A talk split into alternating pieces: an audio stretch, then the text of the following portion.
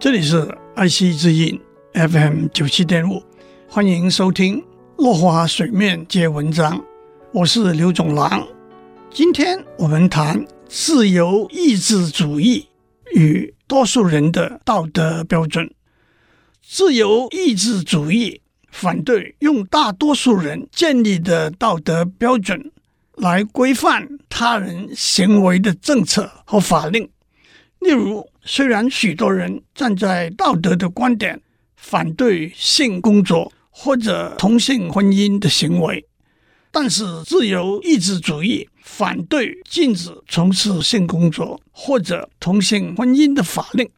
这个观点有两个要点：一，反对多数人的意志可以凌驾个人的自由；二，道德就是正义的说法。也只是主流意见之一而已。讲到这里，让我们用一个例子来看看自由意志主义的三个重要理念，那就是自由交易，每个人拥有他自己的身体，以及每个人拥有他自己的道德标准。一九八五年，美国新泽西州有一对夫妇，太太因为健康状况不宜怀孕。所以，他们找到一位二十九岁、已经有两个小孩的妇人，同意以一万元的代价请她做代理孕母。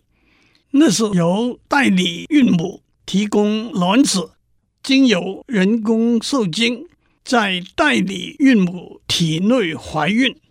代理孕母签了一份合约，同意在婴儿出生之后。放弃母亲的权利，让这对夫妇收养这个婴儿。可是，在婴儿出生之后，这位代理孕母改变了主意，不愿意放弃她的婴儿，而且带着婴儿跑到佛罗里达州。这对夫妇把案子提高到新泽西州的法院，法官的判决是：合约就是合约。必须遵守履行，因此婴儿是属于这对夫妇的。法官也驳回了两个认为这份合约应该被视为无效的理由：一是签合约的时候，代理孕母对整个事情没有充分了解，而且当时可能因为钱的缘故影响了他的判断。但是法官认为，在讨论这份合约的时候，双方站在对等的地位，不能说某一方站在明显有利的地位。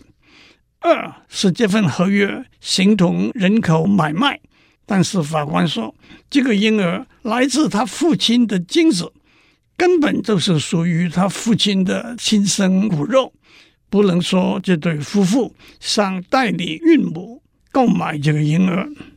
但是代理孕母。把案子上诉到新泽西州的最高法院，最高法院认为合约必须遵守履行的理由并不充分，却以这个婴儿的福祉为由维持判决，婴儿属于这对夫妇。不过，代理孕母也获得母亲的权利，可以去探视她的婴儿。二零零四年。当这个孩子到达十八岁法定年龄，他正式结束和生母，也就是代理孕母的母女关系，完成被养父母收养的程序，也进大学读书了。在这个案例里头，第一位法官的判决是基于自由意志主义，人和人彼此之间可以自由地做任何交易。最高法院法官的判决却是基于功利主义，以婴儿最大的福祉作为最重要的考量。今天先讲到这里，我们下次再见。